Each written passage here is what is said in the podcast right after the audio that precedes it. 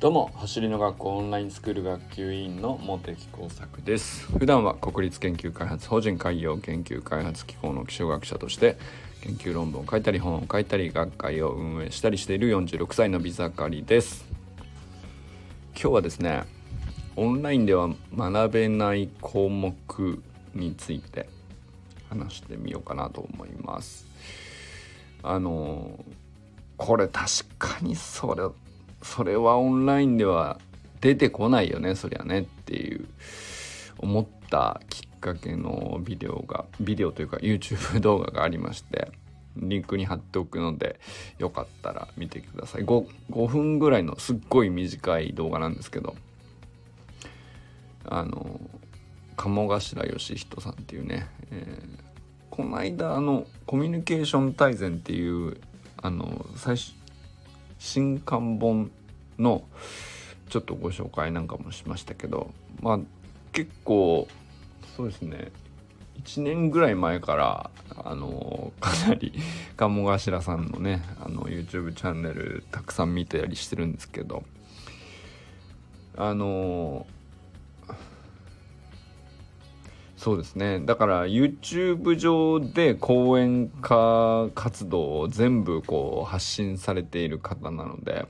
あの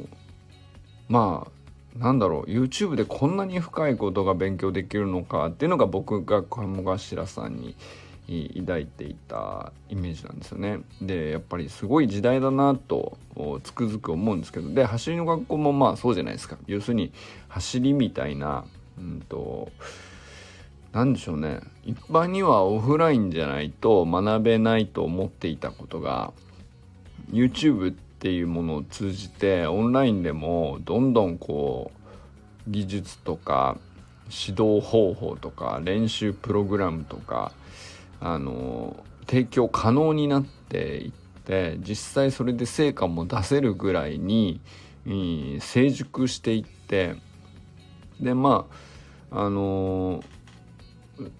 スポーツだけじゃなくてねあのビジネスにしてもいろんな分野においてそういうことがどんどんどんどん起こっていてまあそのまあもっと深い情報で言ったら本の方がいいよとかそれはもちろんあるっちゃあるんですけどまあでもいずれにしても本だって Kindle になってきたりとかあの Audible みたいにね朗読もしちゃってくれてるというのを聞くだけの方が話が早いとかさまあいろいろあるわけですでだからもうどんどんオンライン化していって情報とかノウハウとかっていうのはあのオフラインにこだわる理由がどんどん少なくなってるなというのはまあ間違いないと思うんですよね。でまあそれでももちろんオフラインであの絶対に合う価値っていうのはあの絶対にあるんですよ絶対にあるんだけどあんまりそこって何なんだろうってはっきりしなくなってきますよね。えー、まあオンラインでもいいよねっていうことをオフラインの方がなんとなくいいと思っているぐらいな感じになってくるとやっぱり薄まってる感は否めないんですけどあでもこれは確かに普通うんオフラインじゃないと聞けないわ手に入らないわっていうことがあの確かにあるよねっていうのがあってあのそれが、まあ、オンオンラインでは学べない項目っていうのは僕は失敗だなと思ったんですね。で失敗事例とか、えー、失敗からどう成り上がったかみたいな話っていうのは実はこうあるんですけどそれって失敗じゃなくて結局今は成功していて失敗からこういうふうに学んだっていう成功の法則というかあの情報だったりエピソードだったりってするわけじゃないですか。だけどやっぱり本当は失敗するまでに至る割とその細かい機微に触れるようなところっていうのは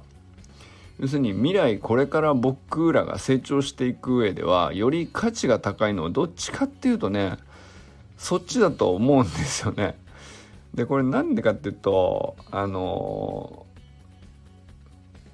その大体うまくいっている人成功している人結果を出している人実績のある人たちっていうのはまああの要するにうまくい膨大にいろんなことをチャレンジして膨大に失敗した中から一番うまくいったものをあのオンラインに載せてでまあそれでブランディングという形にしてあのあすごい人なんだってなるわけですよ。大体。まあそのうん基本的にそういうふうに誰だってするよねと。思うんですよね。でわざわざあのかっこ悪いとかうまくいかなかったとかうんなんだろうな。オンラインに載せても親和性がないというかわざわざそんなことうん言ったところで何もなしてない人の失敗とかまあそりゃそうだろうねってスルーされるところだと思うんですけどあのでも本当はこう成長に向けてもがいている段階の人にとってはあのどういうふうにすると失敗するのかっていうことの方が大事な情報のような気がするんですよね。でどうやったら成功するのかっていうふうに、えー、つい考えてしまうんだけどあのそれってその人の環境条件とかその人の周りにサポートしてくれる人がこういう人がいてその人の力がすこういう風にマッチしていたからとか要するに自分とは全然違う条件の中でこういう風にやったら成功したっていう話にどうしてもなってるわけでそれをトレースしてもあのあまり実際には確率が高くないというか打率が上がらないんですよね。だけどあのどうやったら空振りするのかっていう逆にねそのもうこれだけはやっちゃダメだよと空振りの確率だけをこうまず先に下げる必要があるよねっていう方があのもがいている段階においては大事だなと思うっていうまあその鴨頭さんのこの今日のリンクに書い あのの中5分の中でね、えー、語られていることっていうのは、まあ、そういうことなんですけどでまあ失敗事例としてエピソードその抽象的に今喋ってるけど事例として具体的に例えば誰々社長に僕はこういう失敗談を聞いてあのこういうことを学びましたとかあの大企業のあの有名なあの社長さんに「すごいですよね」って言ったら実はもうとっくにこういう失敗はあのやらかし済みで、えー、それはこういう風なつもりだったんだけどうんと結果こうでした。っていう話を例えば結構具体的なエピソードとして語られるんですけどでもそれってそのエピソードの触りであの本当はもっとどういうプロセスを至ってその失敗になってどこで撤退したのかあのあこれ失敗なんだって見切りをつけて、えー、失敗だと認めてまあいわゆる損切りっていうんですかね。なんかあこれ違うんだなって言って引いてあの次の別の手段を試すみたいなことのチャレンジの回数を増やすためにね。あのまあその判断の機微とかそれってまあエピソードではまとめきれないんで当然話されてないんですけどやっぱりそこって直接会って話さないとうんと話す方もうんうまくいかなかったことを話すことの何て言うのメリットないじゃないですか。うまくいかなかったんだからそんなことをわざわざ人に言ってブランド下がっちゃうかもしれないしせっかくね今調子よくいってるとかだったらなおさらそうなんですけどあの成功者であればあるほどで実績が高ければ高いほどそれからなんだろう実力があればあるほどうまくいかないかった過去についてどうしてその失敗をしたのかとかあのどのようにその失敗に至ったのかとかあのオンラインでわざわざその変に拾い取られるかもしれないような場所で怖くて言えないじゃないですか 何だったらね。まあもっと言ったら普通の人にはそんな貴重な体験より貴重な体験なんですよ成功の体験よりも。でそのあの絵は失敗でしたねとあれだけはもうしちゃいけないなって学びましたっていうような話っていうのはあのオンラインでは決してこう出てこない。まあオンライン出てくるっていうのはもう大体こう一般論的にまあ確かにそうだったよと。僕もその失敗やったことあります。みんなもそのよく言ってますけど僕も似たような失敗やらかして、えー、でもそこから学んで乗り越えて成功体験としてその失敗エピソードを使うぐらいな感じには割となってると思うんだけど本当の意味でのあの手痛い失敗というかやっちゃいけないんだなこれはっていうやつっていうのはそうそうねあのそうそうっていうかまあまず間違いないですよね。オフラインでは出なければでよごくごくその信頼関係のある人同士でないとお伝えできないと思うんですよお互いね。聞くのも何て言うかどう聞いていいか分かんないしっていうねでそこだけはねやっぱりオンラインでは無理だなと言い切れるなと。まあ、もちろんサタデーナイトミーティングとか直接話せる機会っていうのはオンラインでも作っているわけですけどあのまああそこもかなりクローズドな場所なんで、えー、まあある程度の段階まではあのここでうまくいかなくてこういうふうにもがいてますみたいなことはあのかなり安心して語れる場にはなってると思うんですよねオンラインスクールにおいても。だけどなんだろうなあの本当に あのより具体的な成長を求めている人からすればあるいはあのまあ初心者ではなくてある程度そのもう一段上に行きたいと思ってる人からするとそういう一般論としての失敗じゃなくてあのまあある程度は基礎はできてるんだけどっていうことですよね。だけどより上に行こうと努力する上においてかけ違えちゃう要するにエネルギーがどんどん高くなっていくので、えー、失敗もなかなか手痛いものになりやすいと思うんですよね。あのそれこそ単純に一言でオーバートレーニングとか言ってもまああのパフォーマンスが上がれば上がるほどそれ境が分からなくなってくるし境を乗り越えちゃった時の、まあ、怪我の大きさとかもでかくなっちゃうじゃないですか。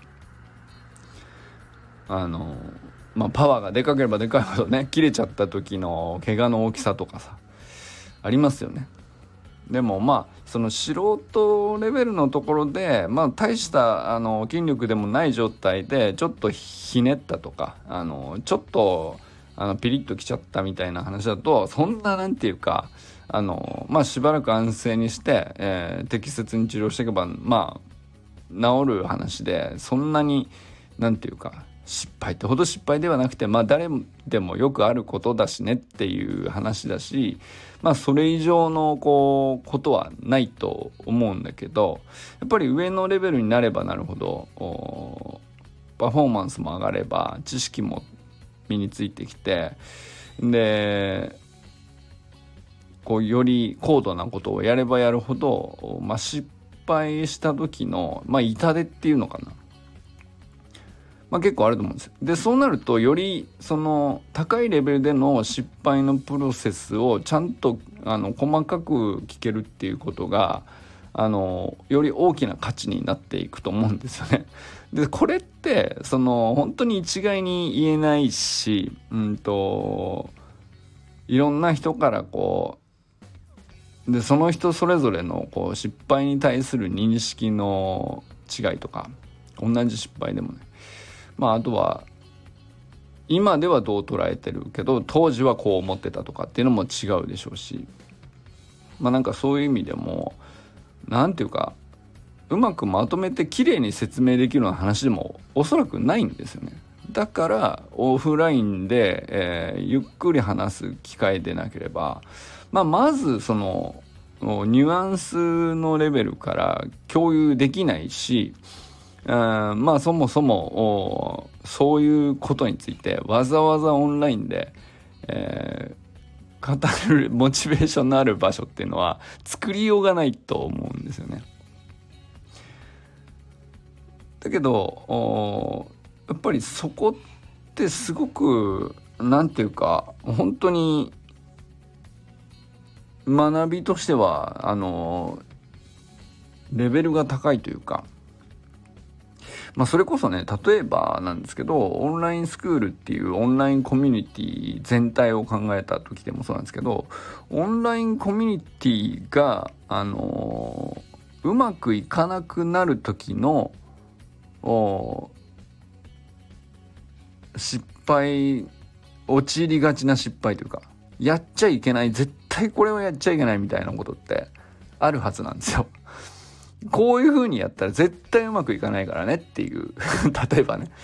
でそれってまあ僕らももちろん全然わかんないけどそれって学ぶ価値めちゃくちゃ高いと思うんですよ。でもし、えー、そういうことに経験値のあるまあ、オンラインサロンとかオンラインでコミュニティを運営してるとかあのオンライン上で、えー、チームをまとめてるとかっていう経験のある人だったらあの今現在どうやってうまくまとめてるっていう話よりも過去いろんなチームをまとめて成功もあり失敗もありっていう人から直接お聞きできる方が学びとしてはもうめちゃくちゃその説得力があるというか 重みが違うというか。だって実際失敗して手痛い目にあってもう絶対これだけはやっちゃいけないんだなってことを学びましたって言われたらやっぱりそっちの方が ああなるほど。じゃあそこだけはなんとか避けようと。まあうまくいかせる方法も知りたいけどもっと人数を増やす方法とかあったらもちろんねそれはそれで魅力的なことなんだけどそれより何よりまずは続かないことには話にならないわけだから。でじゃあそうしたらあのー、絶対にねせっかく素敵なコミュニティなんだからあの崩壊しないなくならない、ガタガタにならないための絶対これだけはやっちゃいけないっていう失敗した人のやっちゃいけなかったことの話ってあのめちゃくちゃ聞きたいなと思ったり思ったりするんですよね。その単なるサービスとして捉えてるっていうよりはやっぱりコミュニティとしての力があるからこそのサービスでもあるじゃないですかオンラインスクールっていうのは。ただの情報だったらホームページにも知っておいて、えー、順繰りに見ていけばいいだけの話でコミュニティとしてお互いワイワイやる意味はないわけですけどでもそこに意味があると思っているからこそオンラインスクールという形にして、まあ、部活オンライン上の部活として運営しているわけなんですけどうんでまあそれがよりうまくいってほしいと思うのがまあなんだろうな普通に考えたらそうなるよねと。でより人数が増えてもよりなんだろう魅力が大きくなったらいいなとは自然に思うけど一方で、えー、守りの部分絶対これだけはやっちゃいけないよっていうことって、えー、意外とね 見落としがちというかでやっちゃってる可能性もあるんですよ。もう僕らはな僕は別にそんななんだろうオンラインサロン運営をあっちでもこっちでもやっていて、えー、あそこではすごい失敗をしたけどもとかっていう百戦錬磨とかじゃ全然ないからね。ででまあその走りの学校のオンラインスクールに関しても運営のお手伝いはしている立場だけど別に僕がオーナーなわけじゃないしだだけど、まあ、サービス受ける側の一人でもあるオンラインスクール生の一人でもあるけどコミュニティにはうまくいってほしいと願う一人でもあるわけですよ。でこれはまあスクール生みんなそうなはずでうんまあその濃淡あるかもしれないけど僕はまあ特にねより長く続けている人ほどそう思うと思うんですよね。あのまあ浮き沈みあるけれどもなくならないでほしいなっていう大原則があって。でそこはどうしたらいいのかはあの本当に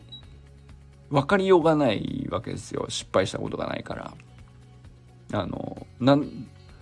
なんかわかんないけどうまくいっちゃってるものの上に船に乗せていただいてるだけじゃないですか。そうするとあのなんだろうな。これだけはやっちゃいけないことって何なんだろうなっていうところにほぼ自分で考えてても思いが至りようがないし、ま、なんだろう。どうやったら学べるのかなって話になると思うんですけど。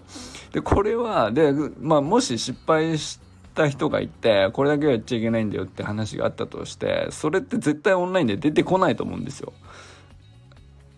そういうなんか経験値のある人に直接話して付き合っていかないとでその失敗を話してもらえるだけの信頼関係を作っていかない限りはあそれはそうそう出てこない話で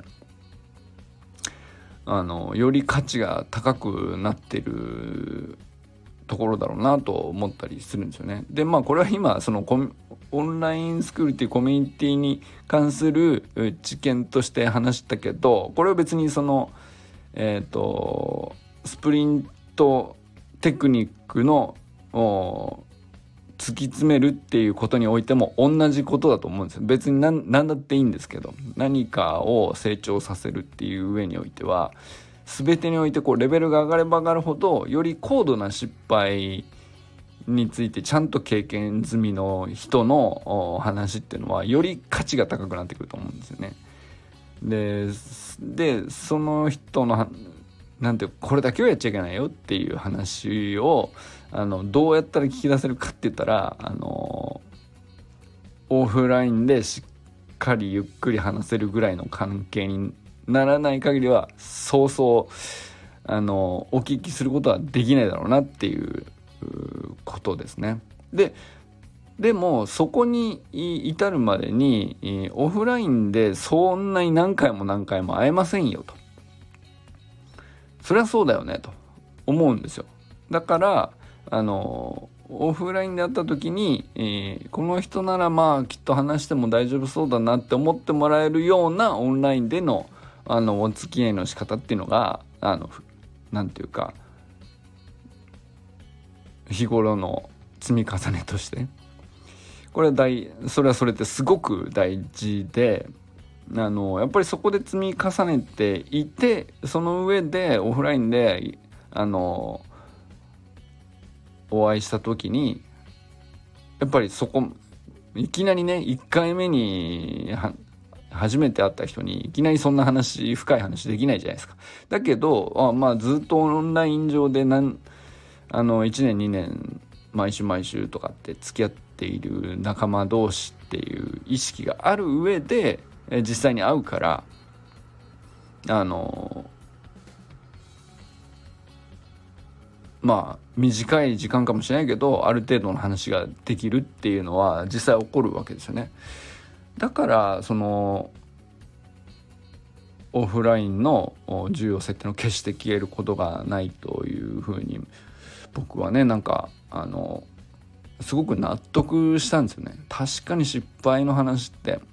まずオンラインにはあ載せる意味がないし本人にとって。あの載せたくないだろうし、でも多分その信頼関係のある人に対してだったら相手をのことを思えばあの共有しておきたいなとも思う感情はあるんじゃないかなとでそこにその懐に入れるかどうかっていうのはあの普段のオンラインでのお付き合いの積み重ね方に結構かかってるよねっていうなんかそういう感じなのかなというふうに思ったりしました。ということで今日はあの鴨頭さんのビ YouTube 動画をきっかけになんですけど走りの学校のオンラインスクールで、まあ、ずっとオンラインで学び続けるということのおまあある種ねその、まあ、人付き合いという意味での意味合いも僕はすごく強いと思っているのです。でもその上でやっぱりオフラインで会うことの価値は決して消えなくて、え、いつか会いたいよねと。でいつか会いたいというところの会った時に話す話っていうところでいくとあのよりそのお会いした時に聞くべき 聞くべきっていうのかな？聞きたい話っていうのはどうしたらそんなにうまくいったんですか？ではなくてどうどういう失敗だけはあのしない方がいいとかあの何だけはやっちゃいけないみたいなことっていうのについてお互い話せる仲になれるといいのかなと思ったりしました。ということでこれからも最高のスプリントライフを楽しんでいきましょう。 Vamos